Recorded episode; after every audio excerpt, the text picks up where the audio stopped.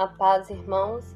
Estamos continuando a leitura do livro A Mulher do Alabastro, da Roberta Silva. Esse é o nosso áudio 2, com o título Um convite a amar e ser amado.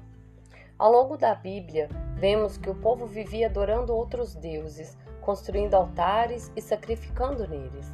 E a verdade é que isto não mudou nos dias de hoje. Trocamos a presença de Jesus por coisas tão pequenas ou por coisas que valorizamos muito. O trocamos por amizades, por dinheiro, por alguém especial, pelo ministério, pela projeção financeira e esquecemos que somos chamados para viver o que Ele planejou para nós. Ele não veio fundar uma religião, veio nos resgatar das garras do inferno e nos mostrar que temos valor e que não há nada mais precioso para Ele do que nós. Você pode imaginar isso? Alguém te amar tanto assim que está pronto a renunciar à sua própria vida simplesmente porque te ama? Não houve uma pergunta do que você faria com a sua vida, se estaria com ele no fim de tudo, se realmente mereceria receber o galardão de algo que custaria a Cristo um preço tão alto. Ele conquistou na cruz a minha liberdade e a sua liberdade e a de todos que crerem no seu santo nome. Ninguém é mais valioso que você, ninguém é mais importante. As pessoas podem não se importar, mas ele te conhece pelo nome, está sempre disposto a ouvir a sua história, as suas frustrações, os seus sonhos e as suas alegrias. Ninguém te conhece e te conhecerá como Jesus, que continua simplesmente te amando com suas virtudes e fraquezas, e não pelo que você tem sido. Não temos dimensão do que é ter um amor assim, porque desejamos mais receber do que dar. E assim vivemos dia a dia, esperando receber algo diferente, algo novo que mudará nossa história. Vivemos em busca das promessas. Porém, será que temos vivido o hoje? Temos vivido o que ele tem nos dado para o dia de hoje? Ou vivemos preocupados com o dia do amanhã? Nos esquecendo de desfrutar da vida que nos concedeu. Nos sentimos felizes porque não existe nada que o Pai não faria para que você fosse feliz. Mas você pode estar pensando: ser feliz talvez fosse viver, realizar tudo o que eu gostaria de fazer na minha vida. E existe até um ditado que diz: é melhor você se arrepender do que fez do que nunca ter feito. Eu acredito que isso é um erro a cada instante da nossa vida somos levados a tomar decisões, a fazermos escolhas para a bênção ou para a maldição, coisas que podem mudar o rumo da nossa história.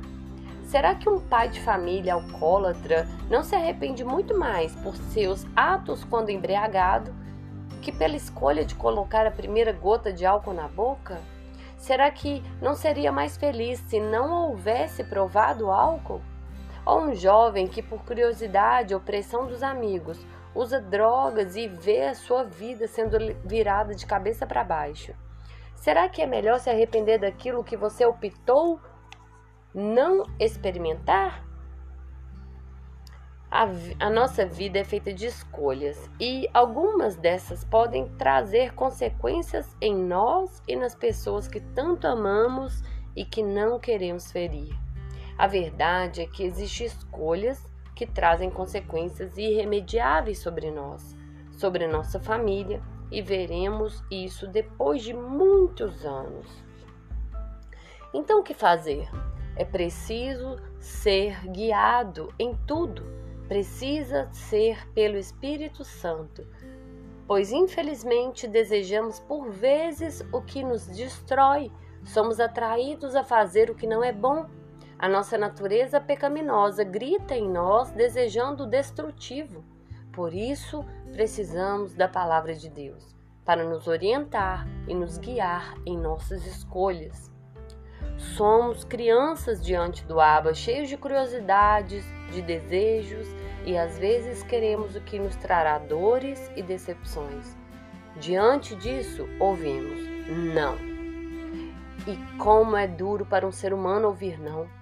Nós geralmente não aceitamos e queremos ouvir mil e uma explicações que nos convença que aquilo realmente não pode ser feito.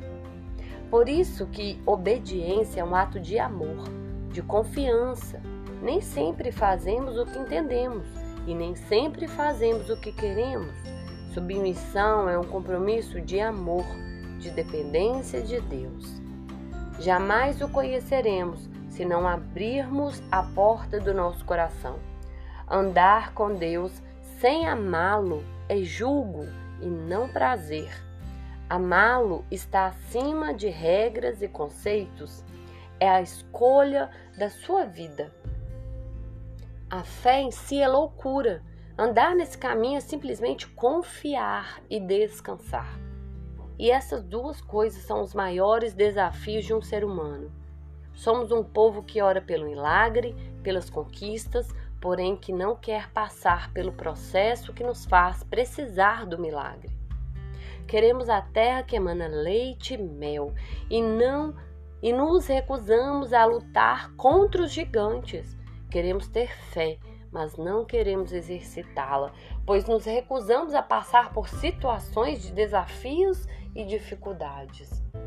Então, qual a história que queremos construir com Deus? A manifestação do poder de Deus vem quando a barreira do impossível se rompe e a fé começa a construir um caminho novo e desconhecido de total dependência e confiança. Muitos filhos de Deus estão perdidos fora e dentro da igreja porque ainda não aprenderam a confiar e a descansar. Eu trabalhava como professora em uma escola infantil e durante uma reunião de pais, uma mãe narrou um episódio que tinha acontecido com seu filho que me marcou muito. Ela disse que estava em um parque, se não me engano, e o menino se perdeu. Todos ficaram preocupados procurando e depois de tanto procurar, de longe ouviram alguém gritando. Olharam para cima, o filho dela estava em cima de uma espécie de mureta, gritando: Mãe, estou perdido! Mãe, eu estou perdido! Mãe, eu estou aqui! A mãe, logo que o viu, disse: Meu filho, eu estava preocupada. Você está bem? Você não ficou com medo? Eu não, mãe. Eu sabia que você iria vir me buscar. Uma criança de 5 anos, quando se sentiu perdida, subiu no lugar mais alto que podia e começou a gritar pedindo socorro, tendo a certeza de que sua mãe iria encontrá-lo. Quantos filhos de Deus estão perdidos dentro da igreja? Os que a paixão por Cristo está morrendo os que estão cansados, estressados, que desejam ficar escondidos, fugindo, fingindo que tudo está bem. Contudo, na verdade, não são capazes de gritar por ajuda, pois acreditam que jamais serão encontrados por Jesus. Como você acha que o Abba te ama? O quanto acha que ele te ama? Para prosseguir, precisa entender isso e saber quem você é para Jesus. Senão, a sua caminhada será árdua e as coisas nunca mudarão. As dúvidas sufocarão aquilo que Jesus plantou em você desde a eternidade, e a incredulidade irá te paralisar ao ponto de te impedir de viver as promessas de Cristo. Você tem certeza que Ele vai te buscar quando estiver em apuros? Acredita que, mesmo que hajam adversidades na vida sempre, Ele estará pronto para te livrar, para te curar, para te restaurar, para estar ao seu lado? Então, você só precisa chamá-lo.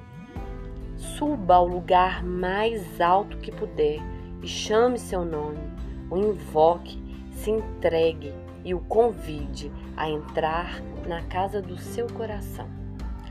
Ficamos por aqui. Até o próximo áudio.